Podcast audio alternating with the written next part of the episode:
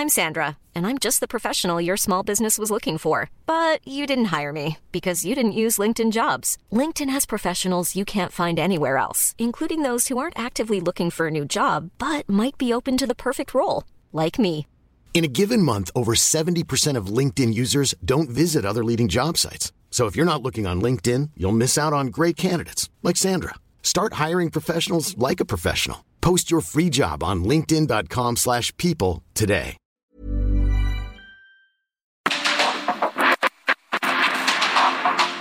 el mundo actual no se entendería sin la economía, las finanzas y los negocios. Acompaña a Mario Maldonado, el columnista de negocios más joven y objetivo del periodismo financiero en su programa. Bitácora de negocios. Like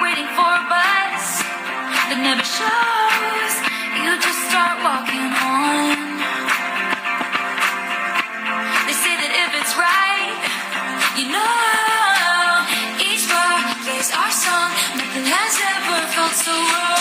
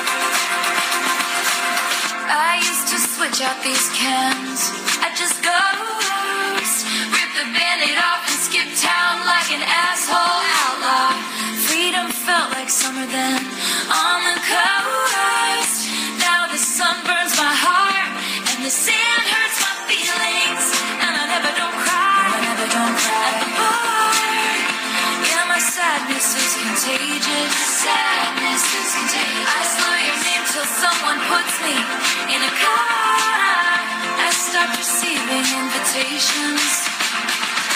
Oh, my love is alive. Ship my friends.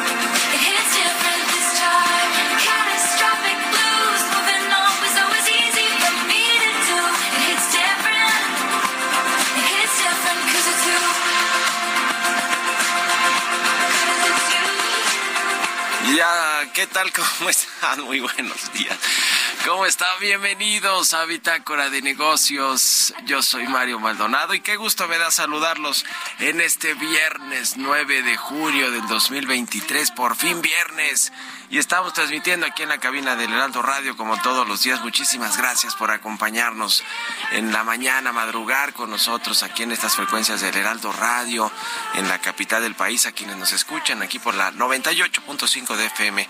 Muchísimas gracias también a todos los que nos siguen en el resto de la República Mexicana a través de las estaciones hermanas del Heraldo Radio o nos escuchan por la radio en internet, las, las aplicaciones o plataformas de radio por internet y por supuesto en la página heraldodemexico.com.mx. Ahí está también el streaming de la cabina del Heraldo Radio.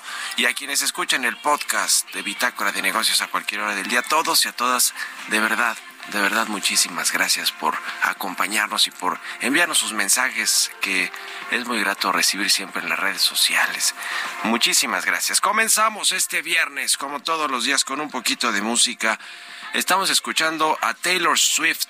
Se llama Hits Different. Es una canción que nos pidió aquí Jesús Espinosa, que le gusta, que, eh, que bueno, eh, la estamos poniendo además porque es eh, parte de los artistas que van a presentarse en México en lo que resta del año. Taylor Swift traerá su gira a México que se llama The Eras Tour. Eh, los, los días 24, 25 y 26 de agosto en el Foro Sol de la Ciudad de México. Así que por eso estamos escuchando hoy aquí a Taylor Swift, además muy, muy famosa, la verdad, esta cantante estadounidense eh, que bueno, eh, pues se tiene un gran, gran, gran público en todos lados. Vamos a entrarle a los temas, ahora sí a la información. Hablaremos con Roberto Aguilar, lo más importante que sucede en los mercados financieros, las bolsas laterales previo a intensa semana de indicadores. ¿Cuáles son estos indicadores? Viene la inflación y la decisión monetaria de Estados Unidos. También VIX, el indicador del miedo, regresa a niveles previos a la pandemia. Nos va a platicar de este indicador Roberto Aguilar y Tesla, General Motors y Ford avanzan en estándar único para cargadores de vehículos eléctricos. Está eh, la electromovilidad avanzando rapidísimo.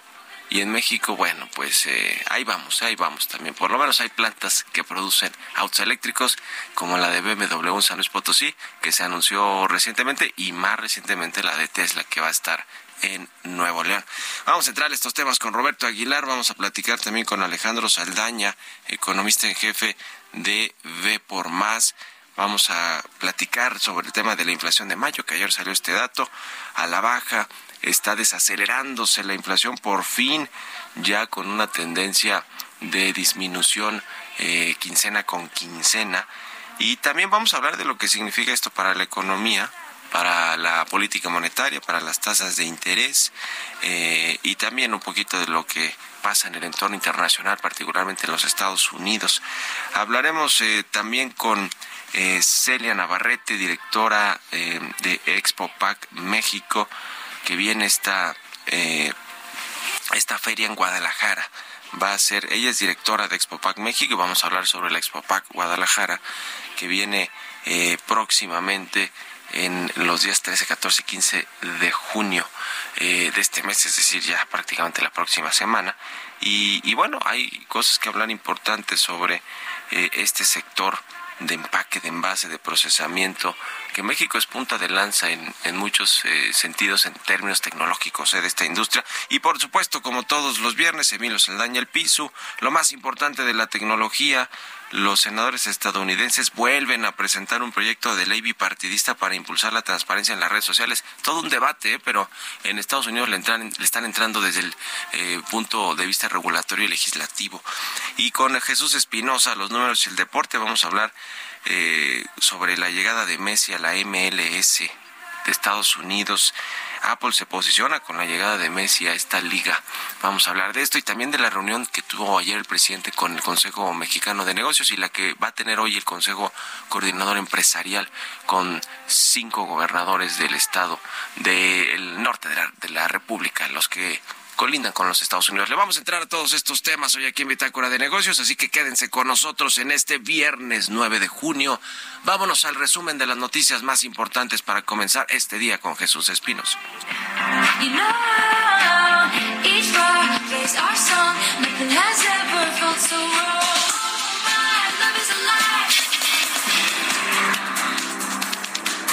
Presidente Andrés Manuel López Obrador informó que existe la posibilidad de que tenga una reunión con los consejeros del Instituto Nacional Electoral. Eh, todo esto para eh, intercambiar puntos de vista con el propósito de que el INE actúe con imparcialidad, que se garantice la democracia, que las elecciones sean limpias, sean libres, que no haya fraude. De acuerdo con información de la Secretaría de Hacienda, el gasto en desarrollo social, el cual es una de las prioridades del gobierno del presidente López Obrador, tuvo su mayor caída en lo que va del sexenio durante el primer cuatrimestre de este año. Se ejercieron recursos por 180.299 millones de pesos, una caída de 16.5% anual, luego de que sus abogados defensores afirmaron que una jueza de la Ciudad de México determinó que la ministra Yasmín Esquivel es la autora única de su tesis de licenciatura. La Universidad Nacional Autónoma de México informó que su comité de ética continuará con el proceso de investigación por el presunto plagio. La tasa de desempleo de la Organización para la Cooperación y el Desarrollo Económicos se mantuvo en 4.8% por tercer mes consecutivo en abril. En 10 países de la organización se reveló que no tuvieron cambios, mientras que en 14 disminuyó y aumentó en 9, siendo Australia, Austria, Colombia, República Checa, Dinamarca, Estonia, Finlandia, Grecia y México los que registraron crecimiento en su tasa de desempleo.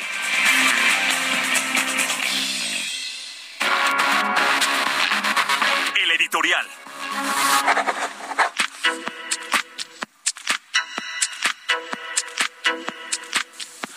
Oiga, pues le decía, ayer hubo comida en el, eh, en el Museo Caluz, que es de la familia del Valle. Y ayer fue el presidente Andrés Manuel López Obrador, eh, estuvo comiendo por espacio de tres horas, casi tres horas, con los ultra ricos del país, porque esos son los que están en el Consejo Mexicano de Negocios, los hombres, digamos que las familias Slim, los Larrea, los Belleres y el top 50, vamos a decirlo, de los multimillonarios de México, de estos que están en las listas de Forbes, de Bloomberg y de todas estas publicaciones. Es decir, en palabras del presidente López Obrador, los machuchones, los verdaderos machuchones de México están en el Consejo Mexicano de Negocios. Ya hay algunas mujeres porque era el club de Toby de los hombres, ¿eh? era el Consejo Mexicano de Hombres de Negocios. Hace apenas unos años le quitaron lo de hombres, lo dejaron como Consejo Mexicano de Negocios y está ahí María Asunción Aramburu Zavala, Laura Zapata, Laura Díez Barroso, Blanca Treviño, que creo que son las cuatro, ¿eh? O sea, se las dije rápido, pues solo hay cuatro de 59 de sus miembros. Eh, ¿Es criticable o no? Bueno, pues sí, ahí está, ahí está el tema. No están, por ejemplo, las hijas de Slim, que no están metidas en los negocios de, de, sus múltiples compañías. Pero bueno, ¿qué sucedió? Pues lo mismo de siempre una endulzada de oídos del presidente López Obrador, les llevó ahí el secretario de Hacienda Rogelio Ramírez de la O para que les expusiera las bondades del gobierno federal en términos macroeconómicos, todo lo que ha hecho, ya sabe, ¿no? El tema del peso fortachón, la remesa récord, eh, la inversión extranjera, el crecimiento de la economía que para este año dice Hacienda va, a ser de 3%, la recuperación del empleo. Dice que hay tanto empleo, fíjense nada más, ¿eh? todo esto se lo digo de fuentes que estuvieron en la comida. Dice que hay tanto empleo el presidente del Obrador que pues, las empresas ya no se dan abasto, eh, es decir, eh, tanta oferta pues de, empleo que pues eh, los eh, niveles están en récord ya de los empleos. En fin esto todos todos estos datos son manipulables y puede ser pueden verse con el vaso medio lleno medio vacío. Y obvio lo saben estos magnates ¿eh? que estuvieron allí en la comida. Eh, interesante que fue por ejemplo Claudio González Laporte no el enemigo del presidente López su hijo es el fundador de Mexicanos contra la Corrupción, pero también Alejandro Ramírez, ya ve que ahora le quieren eh, eh, poner regulaciones al duopolio de los cines, ¿no? Alejandro Ramírez es el dueño de Cinépolis, Eduardo Tricio de Grupo Lara, de Grupo Lala, quien también es considerado uno de los villanos favoritos. Y no fue Germán Larrea, no fue Slim, pero mandó a su hijo, eh, no fue María Zoom, por supuesto que lleva años viviendo en el extranjero, casi desde que arrancó el sexenio, y lo que sí dijo el presidente López Obrador es que ayer mismo firmaron con Germán Larrea este acuerdo de, de, pues de compensación por la expropiación de su tramo ferroviario en Veracruz. Yo creo que, mira, Slim ha dicho que les ha ido bien con la izquierda a los empresarios, ¿eh? se lo ha dicho al presidente del observador en reuniones con empresarios. Yo creo que lo que hizo ayer el presidente es alinear también a los empresarios, así como está alineando sus corcholatas, también a los empresarios, ¿eh? Que en realidad, pues tiene razón Slim, no les ha ido nada mal. ¿Ustedes qué opinan? Escríbanme en Twitter, arroba Mario Mal y en la cuenta arroba Heraldo de México. Mario Maldonado en Bitácora de Negocios. Y ya le decía, vamos a platicar con Celia Navarrete González, directora de Expopac México. ¿Cómo estás, Celia? Buenos días. Hola Mario, buenos días, qué gusto saludarte. Igualmente, pues viene ya la Expopac Guadalajara 2023 la próxima semana. Cuéntanos qué vamos a encontrar, por favor. Estamos súper contentos de anunciar que la próxima semana tendremos el evento más grande de la industria de procesamiento, envase y empaque que se llevará a cabo aquí en Expo Guadalajara. Después de cuatro años de no tener esta exposición, pues regresa Aquí Jalisco es uno de los eh, estados que mayor se produce alimentos y bebidas y pues precisamente esta esta exposición atiende precisamente a los sectores no solamente de alimentos y bebidas, sino también farmacéuticos, químicos, este automotriz, todo necesita empaque, todo necesita un procesamiento, todo necesita un etiquetado. Así que aquí se van a reunir todos los profesionales que están involucrados en estas industrias. Yo decía en la introducción cuando presenté la, entrevista al inicio del programa que México tiene es punta de lanza en muchos eh, asuntos que tienen que ver con la tecnología, ¿no? Y con todas las empresas que están aquí asentadas y que se dedican precisamente a esto, al empaque, al envase y al procesamiento de productos. Lo dices muy bien. Fíjate que este yo siempre he dicho que México de verdad está este a la altura internacional y esto lo demuestra porque mm, al día de hoy a esta exposición vienen muchos muchos visitantes también de Latinoamérica que vienen buscando precisamente tecnología, innovación, este bueno, que les ayude nuevamente a resolver sus problemas en cuestiones de procesos. Y aquí en Expopac son, son hay dos pilares que queremos súper destacar la sustentabilidad. Todas las industrias están obligadas a voltear a ver la sustentabilidad como un tema primordial y a incorporar los procesos tecnológicos para elevar precisamente la productividad. Esos dos temas van a ser pilares, los vamos a encontrar en nuestros programas de conferencia. Déjame decirte que tenemos un programa de conferencia súper super amplio para que la gente pueda venir a capacitarse, a encontrar soluciones por supuesto innovaciones. En temas de sustentabilidad, nosotros en Expopac hemos destacado más de 90 empresas con el logotipo de Expopac verde, súper sencillo para que la gente que asista pueda encontrar exactamente algunas soluciones en estos en estos rubros. Uh Platícanos un poquito de la industria, ya nos decías, es muy importante, prácticamente todo requiere un envase, un empaque y un procesamiento de este tipo. Eh, cuántos empleos genera, qué tan importante es para la economía mexicana, cuántas empresas están, eh, digamos, participando de este sector. Me imagino que es toda una cadena, ¿no? Empresas grandes, medianas, pequeñas.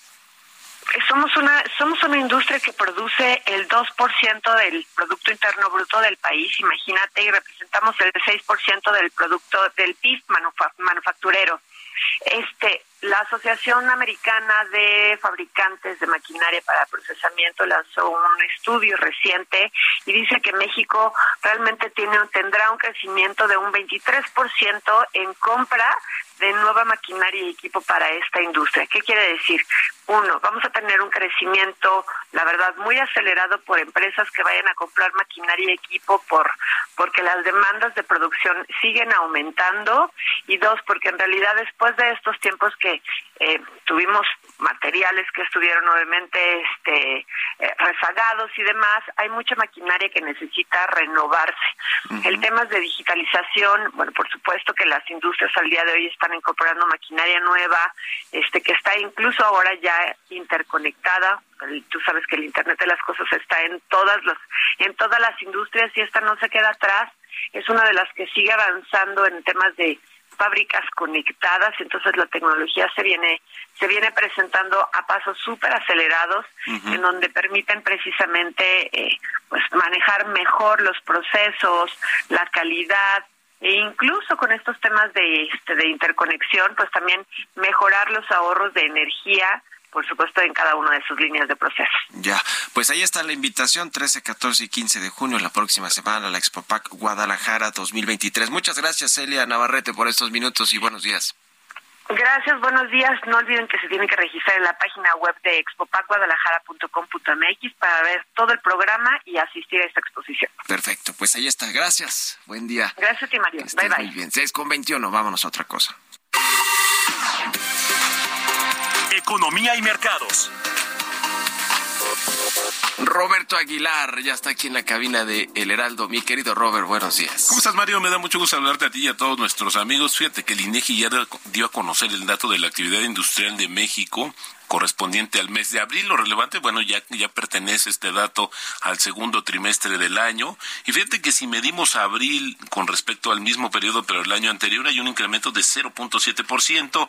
Y si medimos abril con respecto a marzo, tenemos también un incremento, pero de 0.4%. Así los indicadores justamente que nos da a conocer el INEGI. Por otra parte, te comento que las bolsas, eh, los futuros, por lo menos de los índices bursátiles de Estados Unidos a la baja, después de que el Standard Poor's 500 registraron una subida del 20% desde sus niveles mínimos, mientras que los datos de inflación y la decisión de política monetaria de Estados Unidos, esto en la próxima semana, pues mantienen a los inversionistas a la expectativa.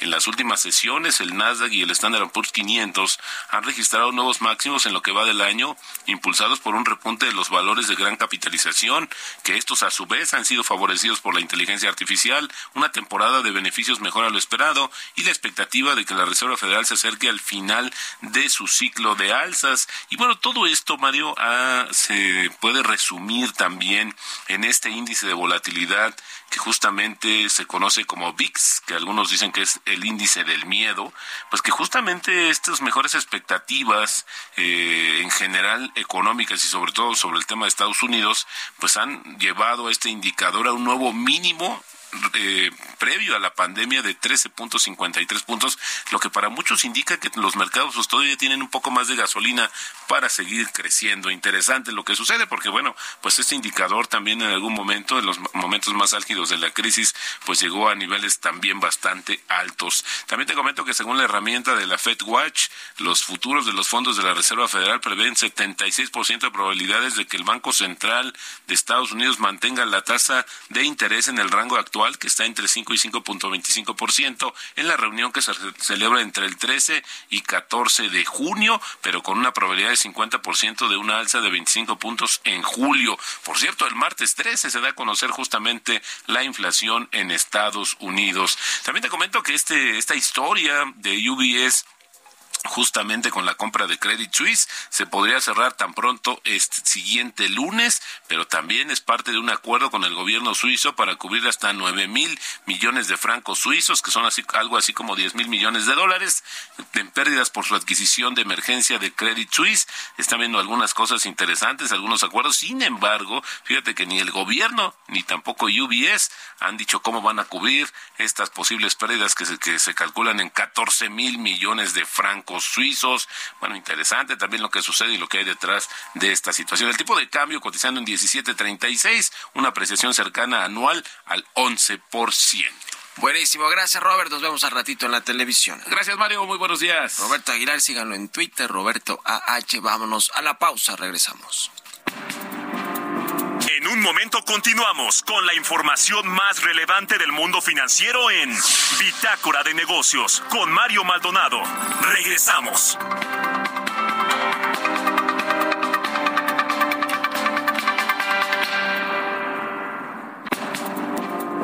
Estamos de vuelta en Bitácora de Negocios con Mario Maldonado.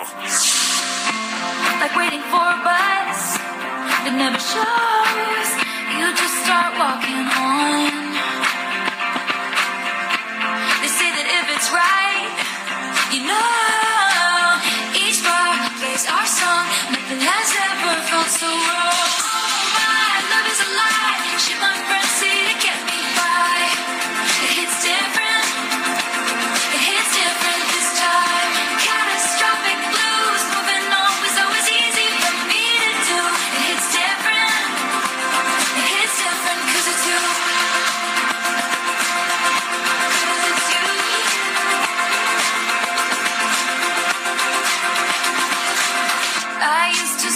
these cans. I just ghost, rip the band-aid off and skip town like an asshole. Millions of people have lost weight with personalized plans from Noom, like Evan, who can't stand salads and still lost 50 pounds. Salads, generally, for most people, are the easy button, right? For me, that wasn't an option. I never really was a salad guy. That's just not who I am. But Noom worked for me. Get your personalized plan today at Noom.com. Real Noom user compensated to provide their story. In four weeks, the typical Noom user can expect to lose one to two pounds per week. Individual results may vary. Outlaw, freedom felt like summer then on the coast. Now the sun burns my heart. Ya estamos de regreso aquí en Bitácora de Negocios. Son las 6 de la mañana con 31 minutos, tiempo del centro de México. Y regresamos con un poquito de música antes de entrarle a la información en esta segunda mitad del programa. Estamos escuchando a Taylor Swift. Se llama Hits Different esta canción. Esta semana estuvimos escuchando canciones de artistas que van a presentarse en México en lo que resta de este 2023 y es el caso de esta cantante estadounidense Taylor Swift que eh, vendrá al Foro Sol de la Ciudad de México los días 24, 25 y 26 de agosto a presentar su tour eh, o su gira denominada The Eras Tour. Así que bueno, por eso estamos escuchando a Taylor Swift y porque le gusta a Jesús Espinosa. No, no está bien. Fíjate que a mí también me gusta quizá un par de canciones de Taylor Swift. Es que tiene tantas, ¿no? Tiene tantas canciones y, y, y- tan pegajosas y en todos lados están cuando son eh, los, los hits. Y está guapa además, claro, sí.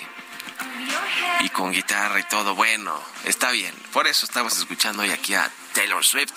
Y vámonos precisamente con Jesús Espinosa, el segundo resumen de noticias. construct your world. Argumentative.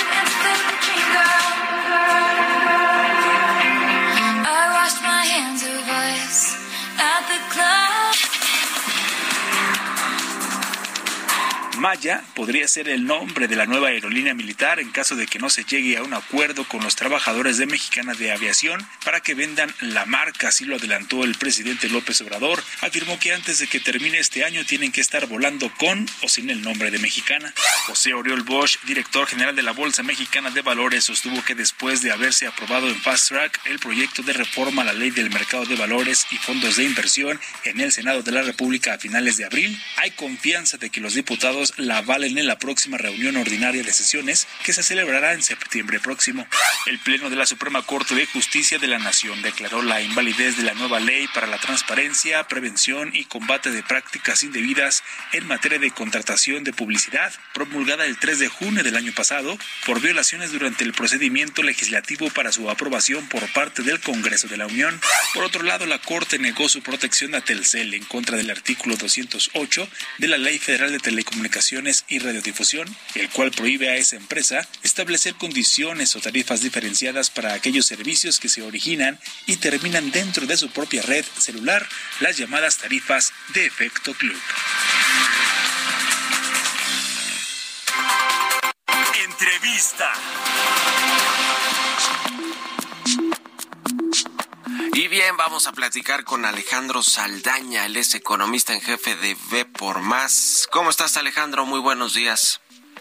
¿Qué tal, Mario? Buenos días, gusto en saludarte a ti y a todo tu auditorio. Igualmente, ayer salió el dato de la inflación de mayo, la inflación anual o el índice de precios al consumidor fue de 5.84%, debajo poquitito, debajo de lo que esperaban los analistas, el mercado 5.9 y de lo que esperaban ustedes, ¿verdad? También el consenso creo que estaba 5.88 y ustedes 5.9.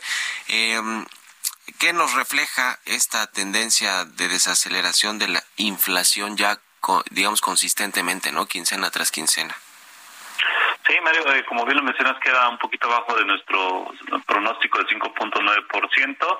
Eh, es interesante también obs- observar que eh, en los cinco meses que, que tenemos lecturas de inflación eh, en lo que va este año, en cuatro ha quedado en línea o un poco abajo de lo esperado por los analistas, lo cual, pues sin lugar a dudas, es una noticia eh, relativamente bienvenida. Ahora, no obstante hay que recordar que la inflación pues todavía está un poco o, algo elevada con respecto a la meta del Banco de México que es de 3% con un rango de variabilidad de 1%. Entonces, pues sí, la inflación está desacelerándose, es una buena noticia. Eh, pero pues todavía está eh, relativamente elevada. En general, lo que hemos visto es que eh, el índice no subyacente, que es donde se agrupan los elementos más volátiles como los energéticos y los alimentos frescos, es el que ha liderado esta desaceleración en la inflación. Recordemos que pues eh, hace un año, un poquito más de un año, con el inicio de la guerra en Ucrania, los precios de materias primas como el petróleo, los granos y también los costos de algunos fertilizantes se presionaron muchísimo ante el inicio de la guerra en Ucrania. Y una vez que los efectos de este conflicto armado se han ido diluyendo, pues este componente no subyacente ha estado desacelerándose con bastante claridad. De hecho, pues en esta lectura de mayo quedó con una variación anual de apenas 1.24%. Ahora, si nos fijamos en el índice subyacente, que es el que excluye estos componentes más volátiles, tiene ya cuatro lecturas consecutivas a la baja, pero la moderación, sin lugar a dudas, ha sido pues eh, mucho eh, mucho menos marcada que en, el, que en el no subyacente. Al interior realmente lo que estamos observando es que el componente de las mercancías, tanto alimenticias como no alimenticias, si bien todavía está experimentando variaciones eh, relativamente elevadas, pues es el que se ha desacelerado más, ¿no? Aquí también se están reflejando un poco los menores precios de materias primas, la, la también el restablecimiento de las cadenas de suministro y, eh, sin lugar a dudas, la apreciación del tipo de cambio ha tenido un efecto a la baja sobre este componente de las mercancías, en particular las no alimenticias. El otro componente del subyacente, que es el de los servicios, eh, pues realmente hemos visto muy pocos eh, señales de enfriamiento siguen estando eh, alrededor del 5,40, 5,43 en esta lectura de mayo. Eh, incluso vimos que los componentes de vivienda y educación no se movieron respecto a la lectura de, abril. Eh, y aquí pues recordemos que justamente el componente de los servicios es el que refleja más las dinámicas internas, donde pues estas presiones salariales que hemos visto en la economía eh, han estado eh, impidiendo que baje un poco este ese componente de los servicios, ¿no? Recordando que el sueldo base de cotización, de acuerdo a lo que publica eh, el IMSS, eh, ha crecido a tasas del 11% en los últimos meses en términos interanuales, ¿no? Entonces, pues sí está bajando la inflación, parece que es un descenso más o menos generalizado, pero algunos componentes, en particular este de los servicios, pues no, no, no lo ha hecho con tanta claridad. Sí, sí, totalmente. Hay eh, diferentes lecturas sobre estos eh, componentes de la inflación que son importantes siempre tener eh, claros para no echar las campanas al vuelo. Ahora, el tema de la política monetaria, las tasas de interés, muy probablemente van a cerrar el año como estamos, ¿no? 11.25%, que esta es la tasa récord, ¿verdad? Histórica, la más alta que hemos tenido. Es correcto, es la mayor tasa de interés desde que se empezó a emplear la, tasa objetivo como instrumento de política monetaria eh, allá en 2000, 2008. Eh, y la tasa de interés real exante, que es la que pues descuenta la inflación esperada para los próximos 12 meses, pues nos puede dar también un poco de, de sensibilidad para entender qué tan restrictiva es la política monetaria, ¿no? La tasa en términos nominales está en 11,25. Si esperamos que la inflación en 12 meses sea de 4,80, ¿no? Por decir algo, pues entonces estaríamos teniendo una tasa de interés real de pues eh, 6.45% aproximadamente, ¿no? Entonces, pues esa es una tasa de interés bastante restrictiva dado que pues, según estimaciones del mismo Banco de México, la tasa de interés neutral, ¿no? Eh, eh, que no restringe, pero tampoco alienta el crecimiento económico, eh, es de 2.5%, ¿no? Entonces, pues el Banco de México ha alcanzado una política monetaria bastante restrictiva, por lo cual podríamos esperar que en los próximos trimestres eh, se mantenga este, las tasas de interés en su nivel actual y en la medida en la que la inflación vaya descendiendo como se espera que el tipo de cambio se mantenga apreciado y si la Reserva Federal de los Estados Unidos eh, también decía hacer una pausa monetaria, lo cual pues está en veremos, ¿no? Vamos a ver la próxima semana en, el anuncio de la Reserva Federal. Bueno, si todo esto se cumple, eh, creemos que es posible que para finales de este año el Banco de México podría comenzar a eh, recortar con cuidado las tasas de interés. El tema es eh, que, bueno, pues hoy están muy altas y la economía mexicana, sin embargo, en el primer eh, trimestre o cuatrimestre del año, pues ha tenido buenos datos, ¿no? De crecimiento y, y, creo que ayer incluso en la comida que tuvo el presidente el observador con los empresarios del Consejo Mexicano de Negocios también les, eh, que fue el secretario de Hacienda Rogelio Ramírez de la O, les dijeron que México se mantiene en esta proyección o el gobierno se mantiene en la proyección de crecer 3%, lo cual sería bueno, eh, tomando en cuenta que pues hemos crecido en promedio 0%, nos hemos estancado en los primeros cuatro años de gobierno, ¿no? Eh, ¿Por qué no le, ha, no le ha pegado al crecimiento económico las altas tasas de interés, Alejandro, este año? Bueno, eh, la economía, como bien lo mencionaste, ha tenido un muy buen este 2023 hasta ahora. Parece que hay algunos indicadores que muestran ya cierta desaceleración. El IGAE, que es el indicador global de la actividad económica eh, para marzo, presentó ahí algún retroceso eh, ligero. las exportaciones también para el mes de abril se empezaron a, a mostrar no con tanta fuerza como lo venían haciendo anteriormente. Eh, pero bueno, al final de cuentas es una economía relativamente sólida, sobre todo en un contexto eh, mundial algo incierto, ¿no? Donde se espera una recesión breve y, un poco profunda en los Estados Unidos a partir del tercer trimestre del año, ¿no? Creemos que esto sí va a afectar a la economía mexicana, pero pues eh, el hecho de tener un buen inicio de, año y los efectos del nearshoring, que pues ya son más una realidad, pueden eh, darle cierta resiliencia a la actividad económica y que pues, si bien se desacelere en la, en la segunda mitad de este año, tampoco veamos algo algo muy negativo. no Nuestro pronóstico actualmente es de 1.9%, eh, que pues no es nada despreciable, ¿no? en un entorno que, repito, pues eh, global que se hace un poquito difícil. Y bueno, la política monetaria pues actúa a través de distintos canales. Eh, en el caso de México, eh, pues está el canal pues más conocido, que es el canal financiero, eh, a través del cual pues si se encarecen los créditos, eh, se desalienta el consumo, la inversión y por otro lado pues se incentiva el ahorro, ¿no? En un entorno de, altas tasas de interés. Eh, este canal eh, financiero en México no opera con tanta fuerza como en otros países porque pues eh, eh, el crédito como porcentaje del PIB pues está alrededor del 30%, lo cual es relativamente bajo si nos comparamos con economías incluso similares de América Latina como Chile, Brasil, Argentina, que tienen pues una penetración del crédito de 60, 70% del PIB, ¿no? incluso un poquito más. Entonces, por eso, pues, eh, ese, ese, ese canal a través del cual opera la política monetaria no se ve tan claramente en México. Hay otros canales más importantes como el tipo de cambio y el de las expectativas, ¿no? Entonces, eh, me parece que, pues, justamente por ello, no se ha visto todavía un efecto tan claro de la política monetaria en la economía real, además de que los efectos del ajuste en las tasas de interés pues tiene que verse con, con un rezago, ¿no? Todavía. Ya. Pues ahí está el tema. Tú, ustedes en sus estimados de crecimiento para todo el 2023, ¿qué es lo que traen de, de, estimado de PIB? Sí, nuestro pronóstico actualmente está en 1.9%. Eh, creemos que están ahí los riesgos para ese pronóstico algo balanceado y este sujeto a la, la expectativa de una desaceleración o una pequeña recesión eh, económica en los Estados Unidos en la segunda mitad de este año.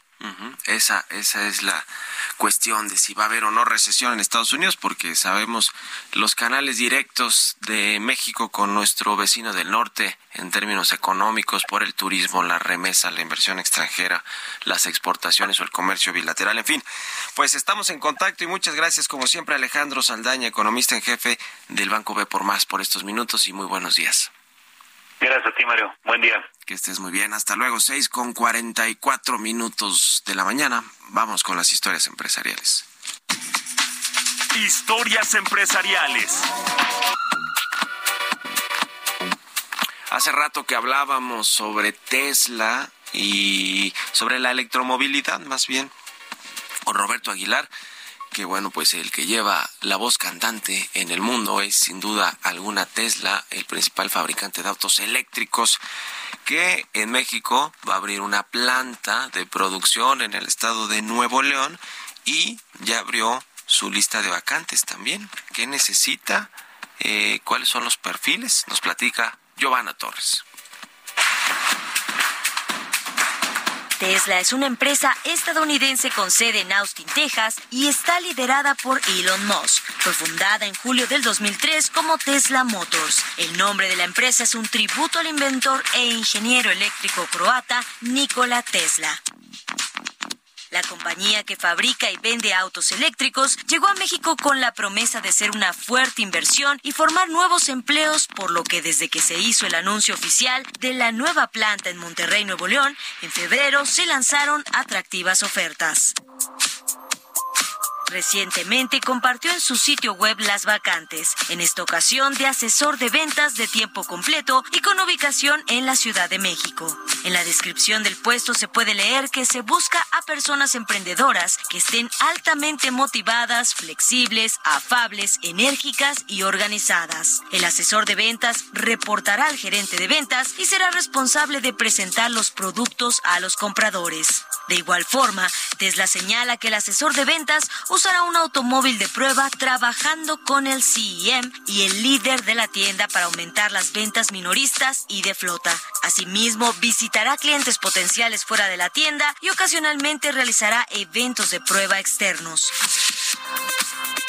Para aplicar al puesto se tendrá que ingresar a la página de internet de Tesla y seleccionar la opción de solicitar para el puesto de asesor de ventas. Una vez que se dé clic, se desplegará un formulario que deberá llenar con información personal. Con información de Lisa Ramírez para Bitácora de Negocios, Giovanna Torres.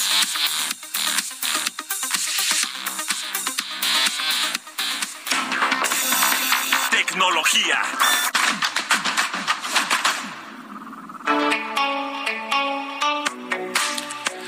Como todos los viernes, ya está con nosotros Emilio Saldaña, el Pisu, con lo más importante de la información tecnológica. ¿Cómo cierra la semana, mi querido Pisu? Buenos días, adelante. Muchas gracias, Mario. Muy feliz viernes y feliz viernes a toda nuestra audiencia. Esta es la información en materia de tecnología. Deepfakes representan una creciente amenaza para las organizaciones. Esto de acuerdo al Foro Económico Mundial, que compartió que el número de deepfakes o videos falsos está creciendo a un ritmo anual del 900%. El uso de redes neuronales y aprendizaje profundo, conocido como deep learning, de ahí lo de deepfakes, permite a cualquiera crear contenidos multimedia realistas, alterando digitalmente el rostro o el cuerpo de una persona para que parezca otra. Se identifican tres tipos principales de deepfakes que se utilizan para atacar a las empresas. El fraude financiero, en donde personas se hacen pasar por políticos o por celebridades para sacar dinero engañando. Deepfakes pornográficos, en el que se utiliza la imagen de una persona sin su autorización, no solamente para dañar su reputación, sino para dar pie a esquemas de extorsión y estafas empresariales. Para protegerse contra este tipo de amenazas, las empresas deben tomar medidas como revisar sus prácticas de seguridad, capacitar a los empleados sobre los riesgos de compartir y de actuar de inmediato ante una petición y utilizar fuentes de información confiables, además de ser escépticos ante videos y grabaciones de voz y estar atentos a características que pudieran indicar un intento de engaño. Por otro lado, el CEO de OpenAI, los fabricantes de ChatGPT, sugieren una agencia internacional para supervisar la inteligencia artificial. Sam Altman, el CEO de OpenAI, ha advertido sobre el riesgo existencial que representa la inteligencia artificial para la humanidad. Aquí se lo hemos platicado. Y ha propuesto ahora la creación de una agencia internacional que supervise esta tecnología. Altman destaca la importancia de gestionar los riesgos y aprovechar los beneficios de la inteligencia artificial, pero sin poner en peligro al mundo. Legisladores de todo el mundo están examinando la inteligencia artificial e incluso la Unión, Europea está trabajando en una ley de inteligencia artificial que podría convertirse en un estándar global. Durante su gira mundial, el CEO de OpenAI, Sam Altman, ha estado abordando el tema de la inteligencia artificial con una visión bastante positiva, flexible y abierta en términos de regulación. Muy interesante. Y finalmente le platico que seis senadores en Estados Unidos han vuelto a presentar un proyecto de ley que impulsa la transparencia en las redes sociales. Seis senadores que han reintroducido el acta de responsabilidad y transparencia de plataformas presentaron un proyecto de ley bipartidista que busca fomentar la transparencia. Este proyecto establece un programa para que los investigadores accedan a datos en redes sociales y garanticen la transparencia de plataformas en línea y además brinda protecciones legales a aquellos que analicen datos públicos de manera responsable. Se están explorando además acuerdos internacionales para armonizar el acceso de investigadores a los datos en línea. Y como podrá imaginar, también hay, por supuesto, aquellas comunidades que están poniendo una alerta en términos de libertad de expresión y del riesgo que implica el permitir el acceso a este tipo de información de no existir los controles adecuados. Seguimos en la recomendación, como siempre, de cuidar nuestros datos personales. Que tengan muy bonito fin de semana. Soy Emilio Saldaña, El Piso.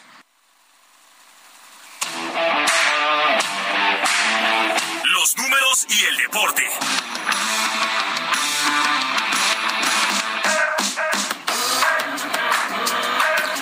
Jesús Espinosa ya está aquí en la cabina del Heraldo Radio. ¿Qué traes, Chucho? Arráncate. ¿Cómo estás, Mario? Muy buenos días. Saludos para todo el auditorio. Vamos a platicar de Lionel Messi, el argentino. Todo el mundo esperaba que iba a regresar al Barcelona, al equipo de toda su vida, donde por supuesto lo ganó todo.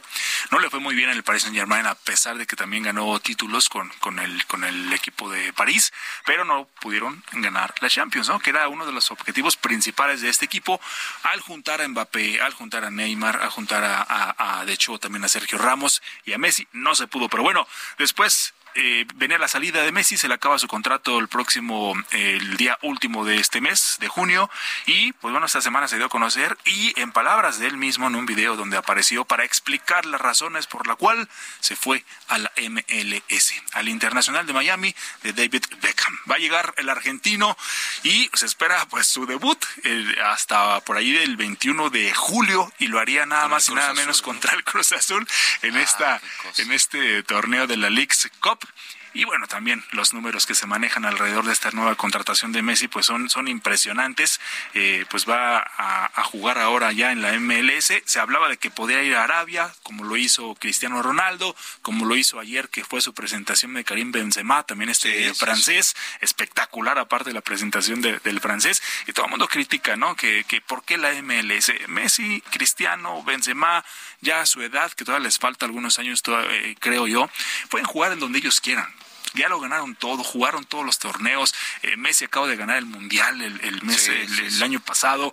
Ahora puede jugar donde él quiera, ¿no? Porque está viendo por su futuro también económico, familiar, empresarial. Más bien familiar, porque económico también ya lo tiene todo. Todo, ¿no? Exactamente. familiar, por la esposa, no es lo mismo vivir en la esposa y los hijos, por supuesto, los no es lo mismo vivir en el Medio Oriente que en Miami, ¿no? Exacto, ¿no? En Miami, imagínate. Teniendo todo ahí en Estados Unidos, por supuesto, todo a la mano, espectáculos por todos lados. Entonces, pues, y además nos conviene a nosotros, a nosotros los que somos pues, este, aficionados, vamos a tener más cerca y, a, Messi y tener la oportunidad de ir, a, de ir a verlo allá con el Internacional de Miami. Y bueno, otro de los negocios que también se está haciendo con esta nueva contratación del, del argentino, pues lo está haciendo Apple, ¿no? Eh, Messi y Apple TV, pues ya han llegado ya a un acuerdo para lanzar la historia del jugador más importante del mundo, en donde habrá cuatro capítulos que ya están listos para lanzarse a través de las plataformas de streaming para conocer más a fondo toda la vida, tanto en lo profesional como en lo personal de la llamada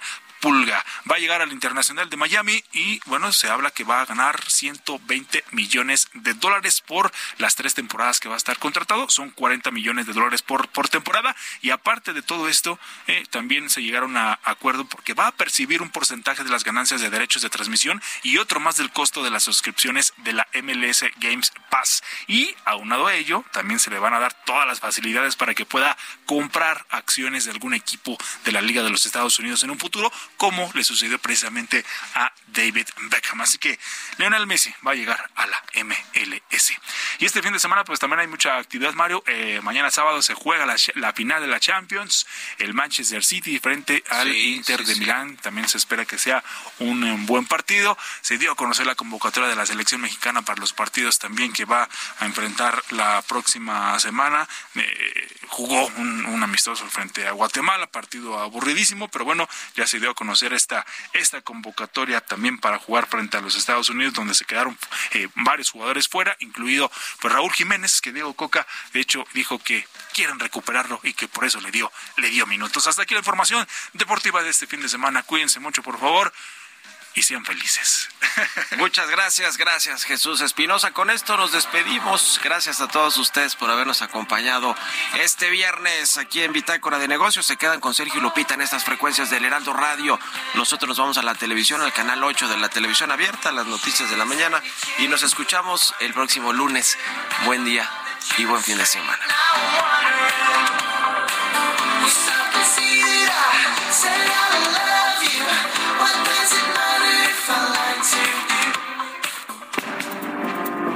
Esto fue Bitácora de Negocios con Mario Maldonado.